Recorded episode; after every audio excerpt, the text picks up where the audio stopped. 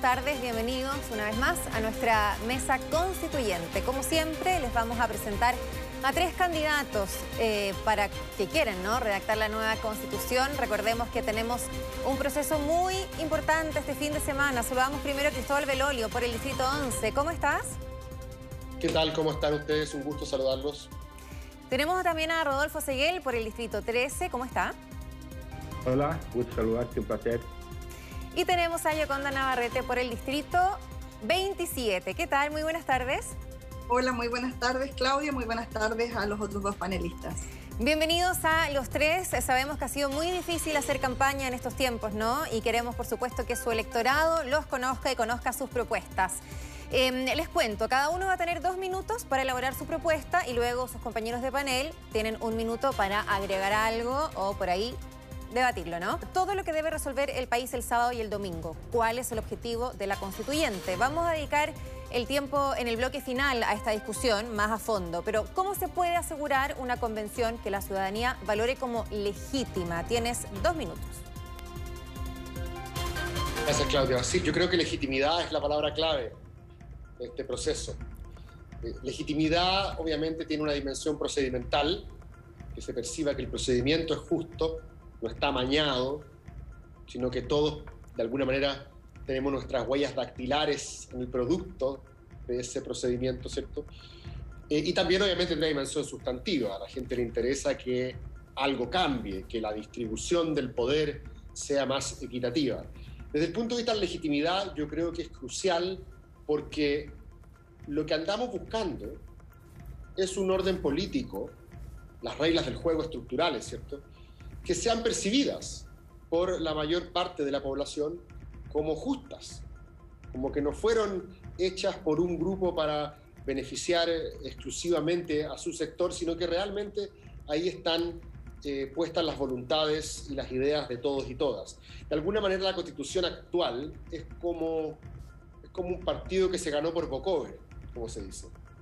No estuvieron presentes los, los adversarios. Hubo algunos descuentos, ¿cierto? Después del 89, del 2005.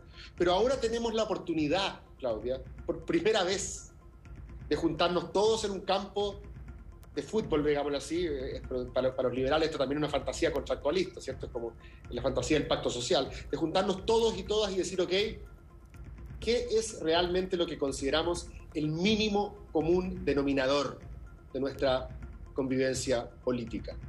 No para expresar cuál es la idea respecto de lo bueno que cada grupo religioso o filosófico tiene, sino las ideas que tenemos en común respecto a nuestra vida colectiva, nuestra vida política. Entonces yo espero que cuando termine este partido, no suene el pitazo final, Claudia, más allá de que yo haya obtenido todo lo que tú querías, o sea, lo que yo quería, o tú todo lo que tú querías, ambos percibamos de que el resultado refleja lo que ocurrió en la cancha. Y como yo a veces muchas digo en metáfora futbolística, me puede acercar al círculo central y con cierta independencia al resultado darte la mano, mirarte a los ojos y decirte, buen partido. Entonces yo tengo obviamente ciertas ideas respecto a lo que debe tener la Constitución. Lo que más me importa es que cuando termina nos podamos dar la mano y decir, este orden político es legítimo y nos representa a todos. Sí, luego en nuestro segundo bloque, el bloque vamos a estar eh, ahondando más en este tema. Ya pasaron los dos minutos. Muchas gracias por darnos a conocer tu propuesta y efectivamente la legitimidad yo creo que es lo que todos esperamos y esa es la base de que se haya hecho un plebiscito, por ejemplo. Ahora, Yoconda, tú tienes un minuto para, para comentarnos la propuesta de Cristóbal. Desde ahora ya. Perfecto, pensé que eran mis dos minutos de exposición. Bueno, efectivamente lo que estamos viviendo es un momento histórico, un momento histórico que viene a darnos la oportunidad por primera vez en democracia en poder escribir una nueva constitución que eh, nos represente a todos, que nos incluya a todos y que no deje a nadie fuera. Eh, yo rescato efectivamente lo de la legitimidad que tiene que darse con una gran participación es decir, eh, si hoy día buscamos encontrar mínimos comunes que reivindiquen probablemente temas que han quedado fuera, es necesario que eh, participe la mayor cantidad de chilenos para que además tengamos, seamos corresponsables de lo que se haga el día de mañana. Creo que es muy importante también eh, pensar en que debemos actualizar muchos temas, una Carta Magna que ya tiene más de 40 años y que en su momento no pensó en temas tan importantes como el género, como la inclusión, como la diversidad. Eh, también eh, ahondar en lo que son eh, derechos sociales que son tan necesarios en un país que para nosotros sentimos que construyó el primer piso, pero que hoy día los chilenos necesitan tener mayor participación, ser también responsables y trabajar en conjunto aquello que es necesario que permita saldar heridas y avanzar hacia un futuro mucho más optimista para, optimista para las próximas generaciones. Muchas gracias, Yoconda. Tenemos un minuto también para Rodolfo Seguel. Vamos. Bueno, gracias por, eh, por el encuentro, saludar a los, a los, dos jóvenes que son candidatos a constituyente igual que yo. Yo creo que ambos eh, han acertado lo que han dicho y yo comparto plenamente su, sus dichos. Eh, todos y todas esperamos lo mismo. Esperamos una buena constitución que refleje los intereses del país, fundamentalmente del 80% que votamos a favor que queríamos una nueva constitución. Yo, en lo personal, llevo 40 años trabajando por esto, desde el mundo sindical, después del Parlamento, consejero regional, etcétera. Entonces, comparto lo que han dicho y, reafirmo. Lo importante es que estemos con voluntad de diálogo, de entendimiento, de conversar y de llevar efectivamente una buena constitución que vaya en beneficio del país, de la inmensa mayoría, ojalá de todos, nunca es posible todo, pero ojalá la inmensa mayoría de los chilenos. Yo agregaría una sola cosa a lo que dijo eh, Cristóbal y la señorita Yocón. Yo creo que la Constitución debe tener nombre, debe decir Constitución, Constitución Solidaria de la República de Chile. Yo creo que la palabra solidaridad es fundamental en todo lo que vamos a hacer para que la gente realmente nos crea. Yo creo que hay que hablar fundamentalmente Chile Muchas gracias, Rodolfo. Ya estamos en el tiempo del debate. Quiero volver contigo, Cristóbal. No sé qué rescatas, ¿no? De las ideas de tus compañeros de panel. Y además quiero aprovechar que tú eres eh, abogado y cientista político, porque parte de la legitimidad tiene que ver con, a ver, nosotros vamos a estar representados por los candidatos, nosotros nos instruimos respecto a sus ideas y vamos a votar. Sin embargo, más allá de eso, cuando comience el proceso constituyente, ¿hay alguna manera de, hacer que sigamos participando y que nos hagamos parte de esto? Estupenda pregunta. Estupenda pregunta porque también de alguna manera se vinculaba con lo que decía eh, Yoconda, ¿cierto? Eh, y, Rodolfo. La, legitimidad es una piscina que se va llenando de a poco. La primera parte, por así decirlo, de esta piscina se llenó con el plebiscito del 25 de octubre, que fue el plebiscito más masivo que hemos tenido en términos absolutos, pero además con un resultado aplastante, 80-20. Después creo que contribuye también la paridad y los escaños reservados. El apellido social, que de alguna manera se vincula efectivamente con, el, con, la, constituyente, tiene que ver con la reivindicación de grupos que han estado históricamente desplazados o marginados de la toma de decisión. también llena un poquito más de, agua en esa piscina eh, ese factor. Eh, después, quienes sean electos, que no sean los mismos de siempre, ¿cierto? Esa percepción que está súper bien instalada en, la opinión pública, por algo también ganó la, la no mixta, ¿cierto? la 100% electa, creo que también llena un poquito más de, de, agua en esta piscina. De hecho, el otro día escuchado a un profesor que decía que esta era, Claudia, la elección con los apellidos menos vinosos, o sea, como menos aristocráticos mm. desde, el, desde, el, 90. Y la otra parte, todavía seguimos la dimensión procedimental, pero también la de los elencos, que es fundamental, es la que señalas tú. Si esta constitución, si esta convención, mejor dicho, se interpreta por la ciudadanía como una cocina, con eh, paredes eh, polarizadas, por así decirlo, que no, que no se ve para adentro, obviamente vamos a tener un problema. Esta constitución, esta convención, tiene que ser realizada de forma transparente y participativa. Y la participación no es sencillamente que un constituyente quiera hacer buena onda y juntarse con sus electores una vez cada cierto tiempo. Creo que tienen que haber ciertos mecanismos institucionalizados de participación para estar permanentemente en contacto mm. con la ciudadanía. Yoconda, solamente por tu lenguaje gestual ya, ya veo que estás de acuerdo, ¿no? Con, Cristóbal en, esta última parte. Sí, efectivamente, lo que pasa es que aquí hay, rescato yo varias cosas. Una es que tiene que estar centrada en el sentido común y que efectivamente eh, eh, quienes lleguemos a la constituyente tengamos claro de que debe haber un, conocimiento acabado de qué es lo que se busca. Eh, uno ve, y a todos les tocará en su territorio ver, digamos, a, a los contrincantes o los compañeros, qué sé yo, de este, de este proceso, eh, que son candidatos también constituyentes, eh, que como que confunden los roles y algunos andan haciendo propaganda como si fueran candidatos a diputados o alcaldes. Y la verdad es que esto es algo muy superior que dependiendo de que quede bien hecho, de cara a la ciudadanía, con participación a la ciudadanía, de hecho nosotros pensamos que una vez que se establezca el sistema de funcionamiento, tendrán que haber, pese a lo acotado del periodo de funcionamiento, sesiones en territorios para que se pueda conocer realmente la realidad que vive, que es muy diversa en nuestro país, en un país que es altamente centralizado y que regiones como la nuestra, mi distrito, que es la región completa, nos ha afectado desde siempre. Así es. Rodolfo, los últimos segundos de esta parte del debate son para usted. Eh, yo cuando me ha sacado las palabras de la boca, yo creo efectivamente que eh, esto no es una elección de, un colegio de, profesionales, no es la elección de sindicatos, no es de diputados, no es de core, eh, no de alcalde, ni concejales, ni gobernador. Es para hacer una constitución para la República, para todo el país, para todo Chile. Por lo tanto, los temas son diversos que tendremos que eh, enfrentar, discutir y conversar. A mí la experiencia me, ha enseñado mucho. Y en ese sentido yo tengo tres, cuatro temas que son fundamentales y sólidos que yo voy a trabajar. Y ya estoy trabajando con equipos de profesionales de primer nivel que lo encabeza Carlos Tomis eh, y Jorge Lavandero, porque estoy trabajando de lleno en el tema minero y agua y mar. Y para eso yo requiero de muchos profesionales que ya estamos trabajando.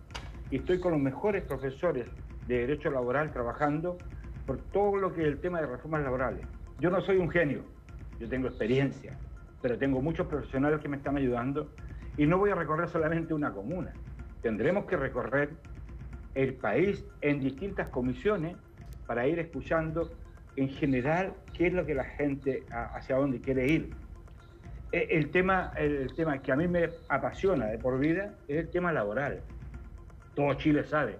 Fui dirigente sindical, presidente eh, de todos los trabajadores chilenos durante muchos años. Entonces, yo no podría estar ajeno a una discusión en la Constitución que tenga que ver con los derechos de los trabajadores ante igual, ante, ante igual trabajo. Sí. Entonces, el respeto y el derecho al trabajo y el derecho de los trabajadores extranjeros a que están en el país.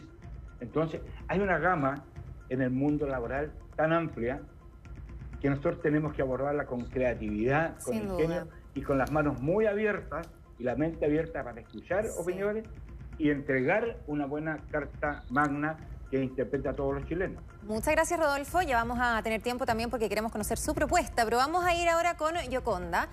Porque tú nos propones como tema la descentralización y efectivamente es parte importante del debate. ¿De qué manera se puede concretar mayores atribuciones administrativas y presupuestarias de las regiones en la nueva constitución? Tienes dos minutos.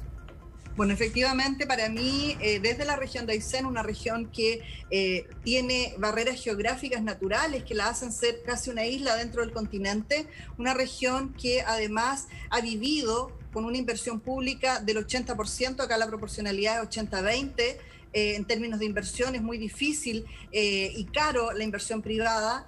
Eh, no obstante, la inversión pública, eh, centralizada además, con trajes a la medida, con políticas públicas que no recogen las particularidades del territorio, para mí es fundamental buscar la forma, en alianza con las otras regiones extremas, incluso con regiones del centro del país, pero que tienen alta ruralidad, que también les pasan problemas similares a los nuestros, poder buscar la forma de que podamos abrir la cancha, mirar los territorios con una lupa mucho más, eh, más exacta eh, que permita darle más autonomía eh, a un proceso que nace con la elección de los gobiernos regionales, ¿no es cierto?, que va a ser ahora también junto con nosotros los gobernadores, pero que es el inicio de un proceso que debería de ir mucho más allá. Los gobiernos locales son fundamentales. Yo tengo una región cuya realidad de 10 comunas es tan dispar como comunas que hacen soberanía fronteriza, como es Villa Higgins, que tiene cerca de 450, 500 habitantes, que está a casi un día completo de viaje desde ella para llegar a la capital regional versus Coyhaique, que es la, ciudad capital que tiene sobre 50.000 habitantes, donde tenemos un hospital de alta complejidad, donde tenemos cuatro hospitales base, donde nos ha costado un mundo poder sacar proyectos adelante porque se nos mide de la misma forma como se mide la rentabilidad en los proyectos sociales que en el resto del país, por cantidad de habitantes. Nosotros en la región de Aysén aún no alcanzamos a ser un habitante por kilómetro cuadrado. Eso puede ser una ventaja a la hora del COVID, porque justamente nos hemos visto menos expuestos, pero a la hora de mejorar condiciones y de cerrar brechas estructurales que afectan a la ciudadanía, es muy importante la toma de decisiones, la distribución de recursos, facilitar la inversión para que vengan privados y no sea el Estado el que tiene el monopolio de la inversión fortalecer las, eh, los servicios de los gobiernos locales eh, con capacidad no tan solo de recursos financieros, sino que también de recursos humanos. Tenemos municipios donde tienen 6, 7, 12 personas. ¿Cómo lo hacen para poder atender a su población? Muchas gracias. Yoconda, eh, por, dar a conocer tu propuesta, vamos a ahondar eso cuando comience el tiempo del debate. Eh, Rodolfo, eh, propios en acercar las necesidades de la gente al gobierno central y también incluso en canalizar la ayuda. ¿Estás de acuerdo con la propuesta de Yoconda? Tienes un minuto. Bueno, estamos tan distantes, ella está en una ciudad tan hermosa, tan bella, pero tan lejos del centro del país, es lo que ella ha planteado, y ver cómo nosotros en conjunto entregamos ese respaldo a las peticiones de las zonas extremas, pero también dando a conocer cómo se vive en el centro. En ese sentido, los municipios son fundamentales. El municipio y el nuevo gobernador, por supuesto, van a ser fundamentales en el trabajo y la distribución de todo lo que son las ayudas sociales a la gente de, los extremos del país. Que no nos vaya a pasar, y hay que resguardar en ese sentido muy bien todo lo que tienen los municipios para que esté bien entregado y bien repartido porque hoy día vemos varios alcaldes candidatos y alcaldesas candidatas que están repartiendo las famosas cajas que se dieron en el peor tiempo de la pandemia. Eh, eh, vemos entregando teléfonos que se entregaron para los abuelitos, están entregando ahora. Entonces la corrupción no, no, no, no, no para y no termina. Yo creo que los alcaldes tienen, tienen que quedar muy bien establecidos, no tan solo los alcaldes, sino que todas las autoridades deben quedar muy bien establecidos en la nueva constitución sus límites de acción, hasta dónde y qué pueden gastar y qué no pueden gastar y qué pueden hacer y qué no pueden hacer. Muchísimas gracias. Basta de corrupción. Ha provocado un cansancio nacional y gran medida por la alta corrupción de muchos dirigentes políticos del país. Sí, Rodolfo, ya vamos a iniciar el, debate para que se pueda explayar más, porque queremos ir con el minuto de Cristóbal Belolio. Vamos. ¿Pero qué quieres que hable, Claudia? Si estás de acuerdo con la propuesta de Yoconda que, hay atribuciones, atribuciones, pero establezcamos también los límites. Sí, yo no estoy enteramente seguro de cuál es el margen de innovación institucional que podemos tener en este tema, pero sí me parece advertir que hay un consenso bastante transversal en eh, descentralizar el poder. La desconcentración puede ser vertical, puede ser horizontal, eh, la, vertical generalmente nos referimos a que no se tomen todas las decisiones en la capital, sino que por una razón bastante lógica, ¿cierto? Las decisiones se deben tomar lo más cerca de las personas a quienes afectan, porque tienen una película bastante más clara de lo que está ocurriendo. Cuenta la leyenda que en tiempos indianos, en la colonia, las decisiones que se tomaron en el Consejo de Indias llegaban tan tarde y con tanto desconocimiento, las autoridades locales se las ponían en la cabeza y decían, sacata pero no se cumple, porque efectivamente no había mucha realidad, o sea, muy, mucho conocimiento de lo que estaba realmente ocurriendo y llegaba muy tarde. Me parece que es lógico que tenemos que avanzar en ese sentido. Ahora, ¿cuál sea la fórmula institucional? Yo estoy abierto a aprender también de los constituyentes. Me parece una apropiación cultural desde el Distrito 11 proponer la panacea desde el punto de vista de la regionalización. Serán macrozonas divididas por, por, por, eh, eh, ecosistemas climáticos ¿Serán otras alternativas como las autonomías a la española? No lo sé, no lo tengo claro, pero estoy dispuesto a aprender de eso. Pero me parece que la dirección va hacia centralizar. Sí, ya estamos con el debate abierto. Justamente quería comenzar contigo, Yoconda, eh, a ver si, si tú tienes también más o menos pensado una fórmula para que la descentralización se haga finalmente realidad, porque sabemos que eh, la realidad, valga la redundancia, de las regiones es tan dispar, ¿cierto? ¿Cómo se lleva esto a la Constitución para que quede bien establecido y en el fondo se cumpla? Bueno, reconociendo las particularidades del territorio, haciendo o dejando consignado, eh, porque después va a ser el legislador quien baje ¿no cierto? ciertos derechos y, deberes en política pública, eh, políticas públicas que sean más flexibles. Mire, yo fui Seremi de Desarrollo Social en el primer gobierno del presidente Sebastián Piñera y me tocó encontrarme con las manos atadas, donde no podíamos aplicar o eh, recomendar favorablemente proyectos que eran pero imprescindibles para la comunidad porque no te daba la cantidad de habitantes. Eso es no tener una mirada diferenciadora que sin entregarle tantas autonomías a la región, sí reconoce las particularidades a la hora de. Por lo tanto, las leyes deberían de ser flexibles y lo que nosotros buscamos también es que toda esta consignación de derechos y deberes y de cómo van a funcionar las instituciones tengan espacios absolutamente verificables, transparentes, que no den, no den pie a los abusos ni a discriminaciones arbitrarias, pero que permitan aplicar en el territorio lo que se busca. Por otro lado, es súper importante eficientar eh, el aparataje público. Hoy día, nada de lo que busquemos consignar en la Constitución, sobre todo aquello que tiene que ver con el ciudadano de a pie, con el ciudadano común y corriente, que es el, el 80% de los ciudadanos de mm. este país que necesitan del Estado para poder solucionar muchos de sus problemas eh, si no tenemos un Estado, eh, digamos, eficiente, oportuno. Piensa tú que hoy día hay estudios que dicen que el aparataje público en Chile se pierde eh, aproximadamente el 9% del presupuesto nacional, que equivale como al 1,8% del mm. PIB, solo por la mala aplicación o la inoportuna aplicación de políticas públicas. Y eso lo podemos ver en proyectos frustrados, quebrados, conjunto de viviendas hundidas, etcétera. Para nosotros es eh, primordial que se reconozca y que se le dé la facilidad a la autoridad del territorio y a la ciudadanía Mayor autonomía. hospital cuando no se puede hacer todo porque sabemos que, que, tengan también participación constante en las decisiones que se toman en sus regiones. Rodolfo, usted tenía varias ideas ¿no? que se le quedaron en el tintero, nos apremia el tiempo, pero me imagino que de todas maneras tendrá algo ¿no? que, que presentar. Claro siempre el tiempo es lo menos lo que menos hay en campañas políticas. Mm. Bueno, pero yo, yo te hablaba eh, eh, dos, dos, tres temas que para mí son fundamentales. Retirar todas las concesiones mineras que se han entregado privados y particulares para explotar el cobre, el litio y todos los minerales que hay en Chile. Y que, el, y que el Estado chileno, a través del gobierno de turno, pase a explotar las minas, todas las minas, y el producto sea vendido, trabajado en Chile, vendido y que los recursos que se obtengan sean para el país. Debe rediscutirse con leyes decentes, leyes con gente honrada, no parlamentarios que, sea, que le hagan las empresas los artículos o le hagan las leyes, o ministros que le hicieron las leyes las empresas. Eso debe ser limpiado total y absolutamente.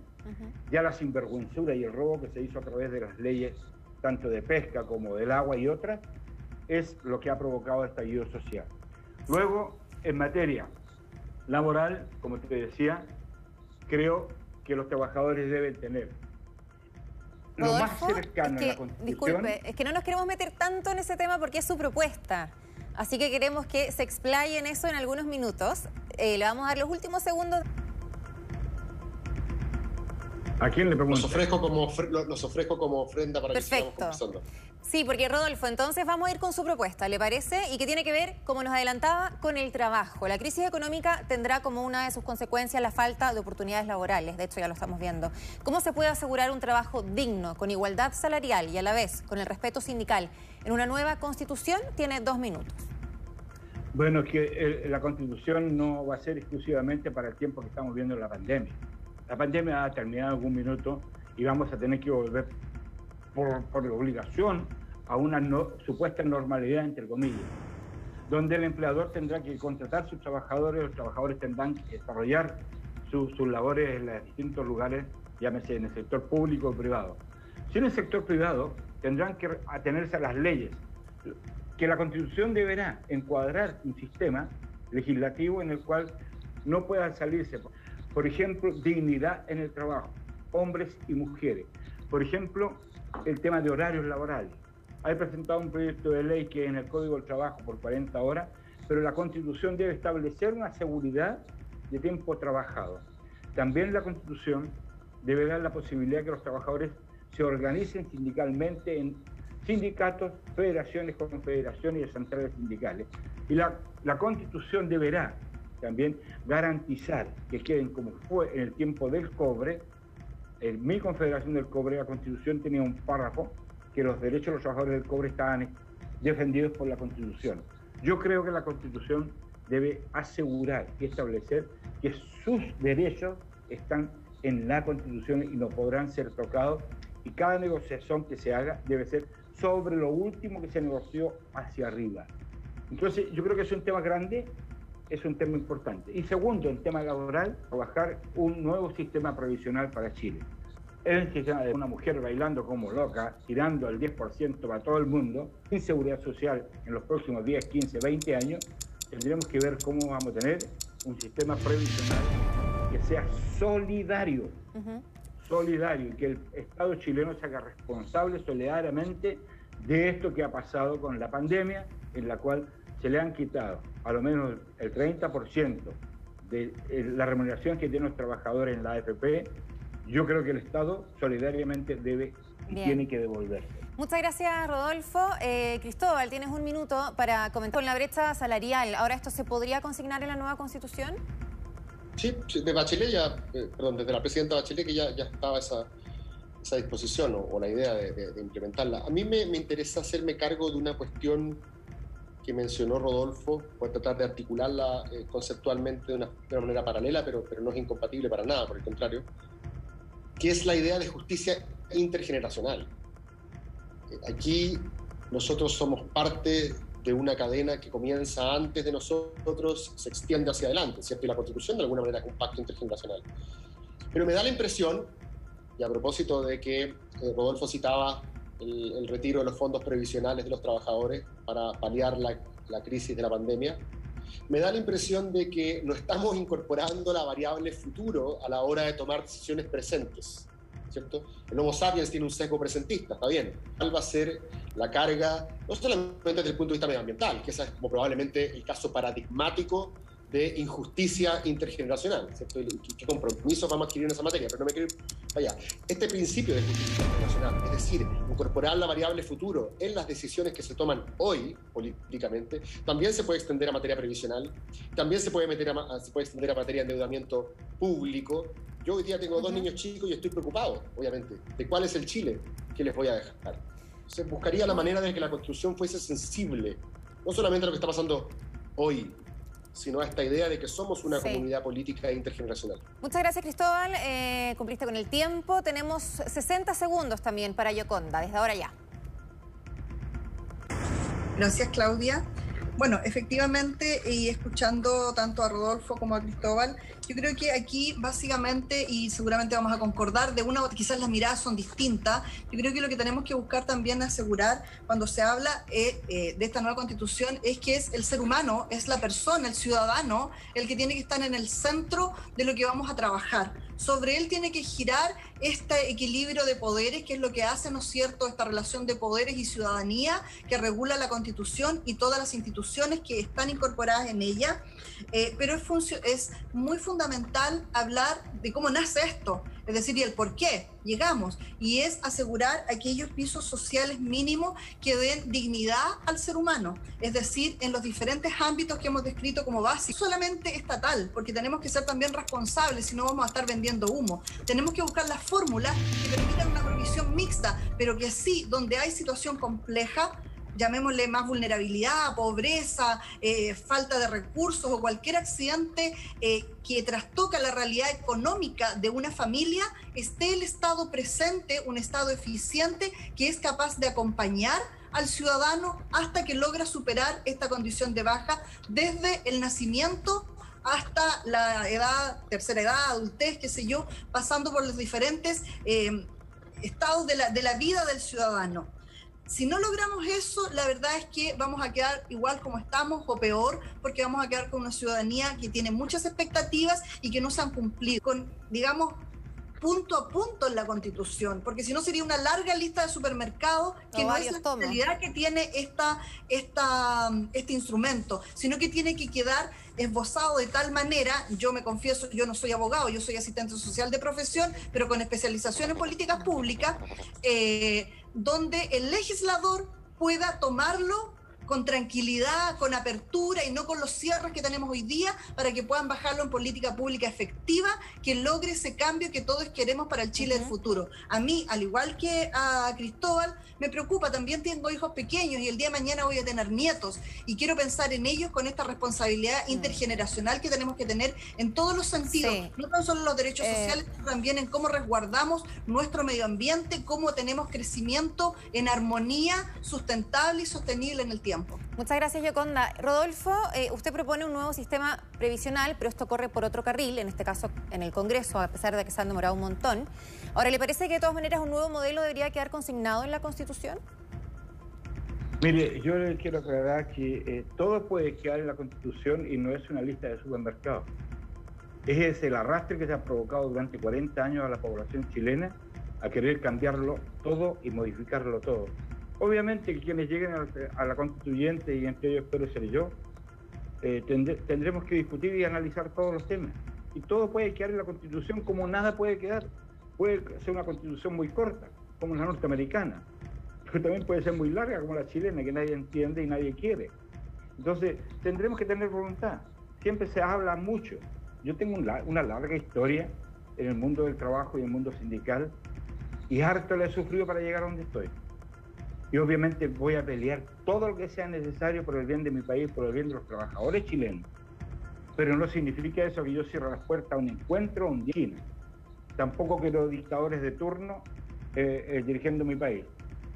Yo quiero que nos entendamos y para entendernos, fundamental es tener claro qué le vamos a dejar al país y al pueblo. Este pueblo que nos va a elegir como subconstituyente. Yo no quiero terminar al día siguiente de un proceso de discusión de un año y medio y tener que decirle a la gente que no hubo acuerdo, vote en contra en un nuevo plebiscito. No quiero eso. Muchas porque eso sería incendiar y quemar el país de esquina a esquina. Cristóbal, ¿estás de acuerdo? Sí, yo creo que esa es la actitud. Muy bien. me parece que esa es la actitud constructiva. Evidentemente, evidentemente, todos tenemos algo de espíritu tribal, ¿cierto? Y queremos dejar contenta nuestra barra. Es normal eso los conservadores, los socialistas, los liberales, todos pertenecen a tribus. La pregunta que es crucial en este desafío es cómo podemos, por un lado, ser fieles representantes de las ideas de nuestro mundo, ¿cierto? Pero también tenemos un poco la capacidad de desdoblarnos para argumentar de una perspectiva pública pensando en que estamos buscando un mínimo común denominador y algo que realmente represente a distintos sectores, aunque no necesariamente todo me satisfaga a mí. Yo prefiero, de hecho, perder algunas cosas si es que siento que eso va a aumentar también la legitimidad final del instrumento y más personas van a sentirse mm, parte. Perfecto. De, hecho, a mí me gusta, yo soy un, a mí me gusta el minimalismo constitucional. Yo tendría, no, no, que no es lo mismo que neutro, tendría las cosas básicas. Pero entiendo, porque soy una persona razonable, de que el momento político exige que muchas personas sientan que si no está su tema ahí, de alguna manera se van a sentir desplazados. Mm. Hay una presión, por así decirlo, inflacionaria. que de alguna manera conspira contra esta idea de minimalismo y esa es una tensión que, que, uno tiene que, que, evaluar de manera razonable y sin dogmatismo. Está también, y a Yoconda, quédense con nosotros porque tenemos más debate al regreso de esta pausa en Mesa Constituyente. Ya estamos de vuelta en nuestra mesa constituyente. Hemos conocido las propuestas de los tres candidatos que invitamos eh, para este día. Los va a ver usted ahí en su pantalla. Y tenemos más debate, por supuesto, ¿no? Vemos ahí a Rodolfo Seguel por el distrito 13, Cristóbal Belolio por el 11 y Yoconda Navarrete por el distrito 27. A tan solo cinco días de la elección, ¿cómo se puede motivar a la ciudadanía para que asista a votar? Yo no sé si ustedes se han podido dar cuenta en terreno, eh, Yoconda, por ejemplo, que, falta información, ¿no? O que la gente está un poco perdida con el proceso. Efectivamente, durante todo el proceso de campaña que nos tocó recorrer toda la región eh, y desde antes, eh, la gente no está muy familiarizada con las dos votaciones nuevas, que es la de gobernadores y la de constituyentes. Por lo tanto, hay un doble trabajo que tuvimos que asumir, pero yo espero todos los candidatos de explicarle la importancia que significa votar por constituyente, que si ellos votaron eh, o sienten que el país tiene que cambiar o votaron a prueba aquel en octubre pasado, hoy día es el momento. Eso no fue suficiente, ese fue el primer paso. Hoy día hay que ir a votar. Sin embargo, las condiciones sanitarias nos cruzan a todo el país. Eh, ustedes están saliendo de cuarentena, nosotros hoy día nos acaban de decretar cuarentena, partimos el jueves en Coyhaique, que es la capital regional que concentra el 70% de los votos de la región, por lo tanto es complejo. Sin embargo, estoy convencida que eh, el trabajo que ha hecho el gobierno eh, junto a los municipios y el CERVEL para poder tener disponibles los colegios y los locales de votación va a ser tan bien como se hizo en octubre el año pasado. El hecho que hayan dos días también evita aglomeraciones y da más facilidades a los grupos eh, prioritarios, los grupos más complejos como adultos mayores y personas con discapacidad. Sin embargo, acá también es súper importante a que las personas entiendan que no estamos jugando el país de las próximas generaciones, el país de los próximos 30 o 40 años. Eh, un gobierno local o nacional dura cuatro años, una constitución no se cambia todos los días y si queremos construir tenemos que construir sobre bases seguras y sólidas. Por lo tanto, también tienen que conocer a quienes se postulan a ser candidato a constituyente y quienes le dan la mayor seguridad, transparencia y responsabilidad a la hora de asumir este tremendo desafío. Cristóbal, eh, sobre todo para los independientes ha sido súper difícil, ¿no? Eh, darse a conocer, obviamente no es tan fácil, eh, pero, pero además son muchos los candidatos. si uno revisa la papeleta que esto está disponible en internet, es un montón. Las personas no saben si tienen que votar por uno de cada pacto o por uno en total en la papeleta. ¿Has notado esa misma confusión entre tu electorado? Sí, dentro de el distrito 11 en general tiene un, cierto capital mm, cultural, por lo menos está más, más informado, ¿no? No, lo hace necesariamente más culto, pero más informado, ¿cierto? Eh, consume más medios tradicionales eh, y, tiene una alta penetración de Internet. Yo, por ejemplo, las, las, semanas que estuvimos parados en receso, igual seguía creando contenido orgánico eh, virtual y, nos fue bien en ese sentido. Pero estoy de acuerdo contigo. Eh, de hecho, en los últimos días antes de que nos encerraran, yo me sentí un poco ridículo como acercándome a los autos a entregarle un, un, volante y mirar con cara de... ¿De qué estoy hablando? Estamos, estamos en una pandemia, los números están peor que nunca. Entonces había como una especie como de disonancia eh, en, en, lo que uno estaba pensando que era lo más importante y que como bien dice Yoconda es, es fundamental. Está, todo el mundo lo repite, esta es la elección más importante en los últimos tiempos eh, pero también yo creo que los medios tienen una tremenda responsabilidad. Me apesta de echar la culpa a los medios, pero hay algo bien irónico. Hoy día en la mañana estaba escuchando una radio y decían, oye, sí, no hay ambiente, que, será porque hemos presidencializado esta semana y empezaron a hablar de los presidentes, los candidatos presidenciales.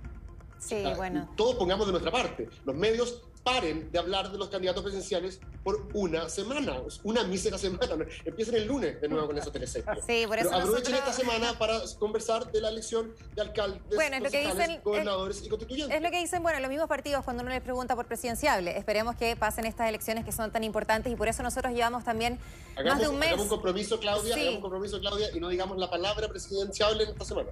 Bueno, nosotros llevamos más de un mes presentándole a la gente candidatos constituyentes y dando a conocer sus propuestas, ¿no? Para que, para que efectivamente se hagan partícipes de, esta elección, que es fundamental, Rodolfo. Em, el plebiscito convocó a mucha gente y sobre todo a gente joven que, que en general no se acercaba a las urnas. ¿Por qué? Porque un plebiscito tiene una potencia importante y, en el fondo uno siente que, va a generar un cambio, que esta vez la opinión se importa, no como una presidenciable donde muchos dicen, bueno, el mal menor, un político más, en fin.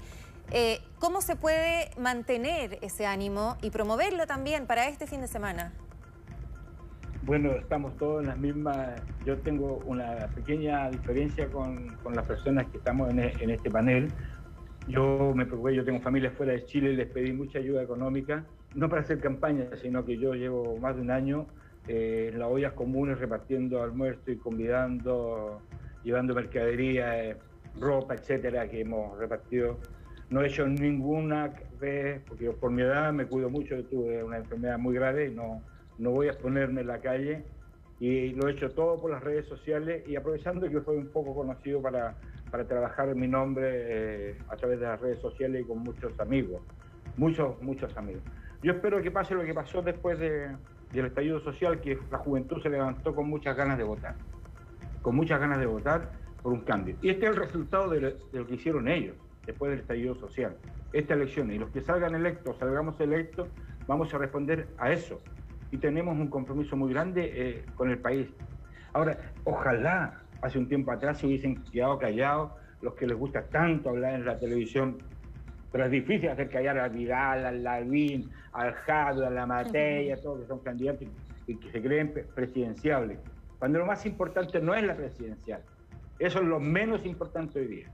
Capaz que ninguno de los que está apareciendo hoy día vaya a ser el presidente o la presidenta. Puede ser otra o puede ser otro. Hoy día es el tiempo de dos elecciones fundamentales. Constituyentes y gobernadores, los dos cargos nuevos. Gobernadores para, eh, eh, lleno de democracia para las regiones. Un cargo absolutamente nuevo electo por el pueblo. Y la constituyente, ya lo hemos dicho en reiteradas oportunidades.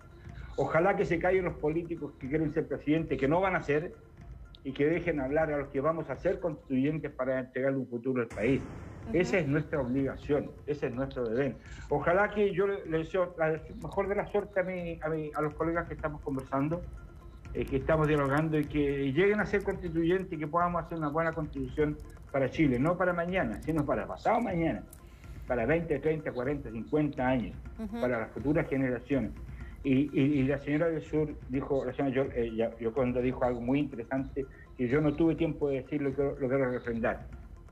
Participo 100% en el tema que habló del medio ambiente, de las aguas. Es fundamental que en esta constitución se deje establecido cómo vamos a cuidar el medio ambiente. Claro, y el uso del agua es uno de los temas que se ha tomado el debate. Eh, muchas gracias, Rodolfo. Ahora, eh, Yoconda, te quería preguntar, eh, Rodolfo dice que se callen los políticos que quieren ser presidentes. ¿Te parece que, que está fuera de lugar en el fondo esta, esta campaña, ¿no? que ya la estamos viendo, tantas definiciones antes de que termine este proceso? Sí, yo creo que cada cosa tiene su tiempo y hoy día es el tiempo de la constituyente.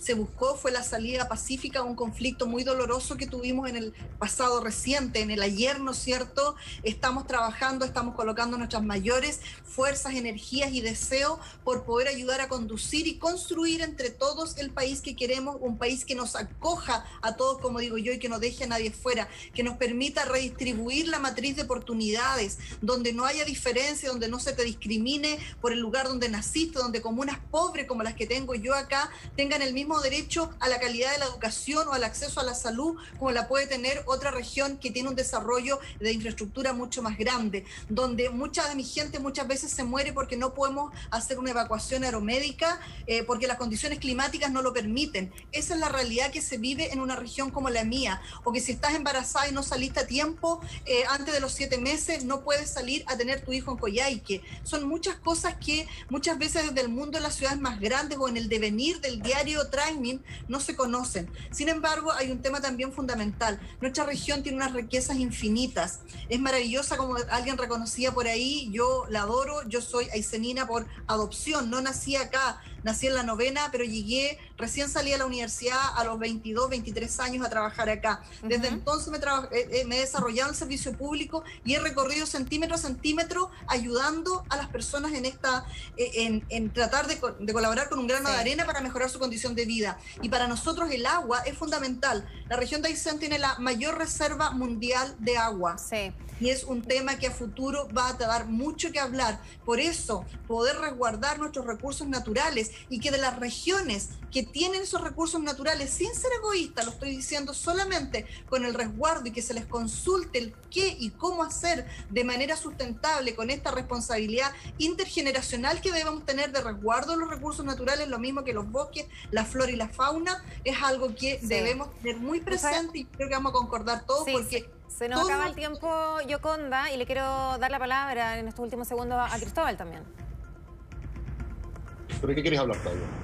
Lo que estamos hablando en este momento con, tus compañeros de panel, que tiene que ver con, el proceso, con el protagonismo que han tenido los presidenciables, que tú nos decías que, salen tanto ¿no? en, en, la televisión. Yo no sé si eso les ha quitado oportunidades, ¿crees tú? No, ya di mi opinión al respecto. Bueno, vamos a entonces... creo, que en general presidentes y aquellos que postulan al Parlamento tienen que, ¿cómo puedo decirlo? Domesticar la ansiedad de protagonismo. Yo sé que eso es difícil, ¿ah? Un ejercicio que eh, al, ser humano le cuesta, pero, pero, pero de alguna manera entender que no todos aquí pueden ser cumpleañeros de todos los cumpleaños. Hay, hay, distintos roles y sería importante que también quien sea presidente o presidenta de la República en el próximo ciclo, entienda que su labor es colaborar y facilitar con el trabajo de la convención. No tratar de rivalizar en popularidad o, dar golpes blancos y tratar de, imponer su propia agenda. Eh, y me parece que es importante más adelante, cuando empecemos a hablar de nuevo de los presidenciales. Claro, en el fondo haber respetado, haber respetado las campañas, ¿no? Eh, claro, ellos se sienten también que están un poco contra el tiempo, probablemente porque es un año súper cargado, pero, pero bueno, hay procesos y hay, y hay elecciones y elecciones. Les quiero dar unos 30 segundos a cada uno, pero los vamos a respetar a cabalidad para que se dirijan directamente a su electorado. En tu caso, Cristóbal, comenzamos contigo por el Distrito 11 para llamarlos a votar por ti. Bueno, estábamos súper cansados, obviamente ha sido una campaña extraña, interrumpida, emocionalmente intensa, eh, pero también muy estimulante. Nosotros estamos contentos porque mm, se nos ha sumado una cantidad de voluntarios increíble, no tenemos partidos, ha sido construido a pulso esto. Somos las campañas con más donaciones pequeñas de Chile, eh, lo que también obviamente nos llena, nos llena de orgullo. Hemos estado creando contenido a través de unos diálogos constituyentes que los pueden ver en YouTube, que han estado muy, muy buenos, muy interesantes, tratando de abordar todas las aristas de este problema constitucional y estando en la calle, obviamente, conversando con la gente dentro de las restricciones, obviamente, sanitarias. Así que ha sido súper intenso, yo que no estoy acostumbrado a esto, Claudia, eh, he ofrecido lo mejor de mí, creo que tengo dedos para el piano para esta pega, no para otras, probablemente en la dimensión pública. Si pierdo, me vuelvo a mis libros. Si gano, voy a hacer esta pega como constituyente y sería. Esto no lo estoy ocupando como un trampolín para nada más, así que la gente puede tener Muy confianza en ese sentido. Gracias, Cristóbal. Yoconda tiene también eh, eh, unos breves segundos para dirigirse al distrito 27 partimos al tiro entonces. Eh, básicamente agradecer la oportunidad, entregar un gran saludo a toda mi gente de Aysén, desde el norte hasta el sur, eh, decirles que eh, tenemos que ser responsables con las futuras generaciones, por lo tanto a la hora de votar tenemos que pensar en conocimiento, en responsabilidad, en transparencia, en constancia, en tener que mirar hacia atrás de lo que se ha hecho y no se ha podido hacer. Aquí nos sirven las ventas de humo, aquí necesitamos gente además que sea capaz de dialogar, de consensuar, de llegar a acuerdos. Nos sirve el que golpea la mesa más fuerte porque de esa forma no vamos a llevar a escena la constitución. Eh, los ejes todos los conocen, trabajar por incorporar la cultura y el deporte, la descentralización, los derechos sociales, la diversidad, diversidad y la inclusión, el medio ambiente, los recursos naturales y sobre todo un nuevo Estado para poder crear un nuevo Chile. Muchas gracias. sí, distrito 27, eh, Rodolfo Seguel por el distrito 13. Llame a su electorado a ir a votar este fin de semana.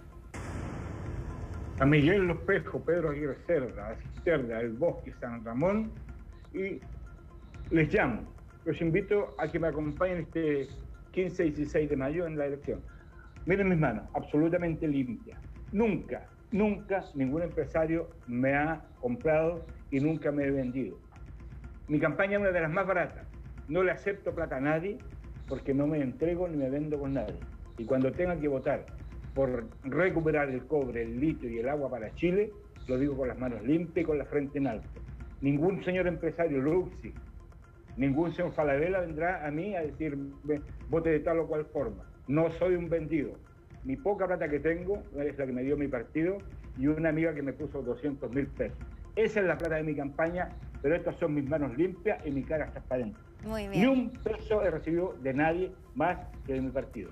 Muchas gracias, Rodolfo Seguel por el distrito 13, Cristóbal Belolio por el 11, Yoconda Navarrete por el distrito 27. Muchas gracias por conectarse, por participar de esta mesa constituyente. Queremos que los conozcan, que la gente vote a conciencia este fin de semana.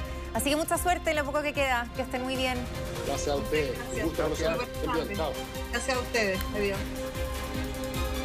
Gracias a ustedes también por acompañarnos desde sus casas en esta mesa constituyente. Hemos hecho varios debates ya durante el último tiempo. Los pueden revisar en nuestras redes sociales. Nos encuentran en Instagram y Twitter con el arroba MegaPlusCL. Quédense con nosotros porque tenemos más informaciones al regreso de esta pausa en Mega Noticias Alerta.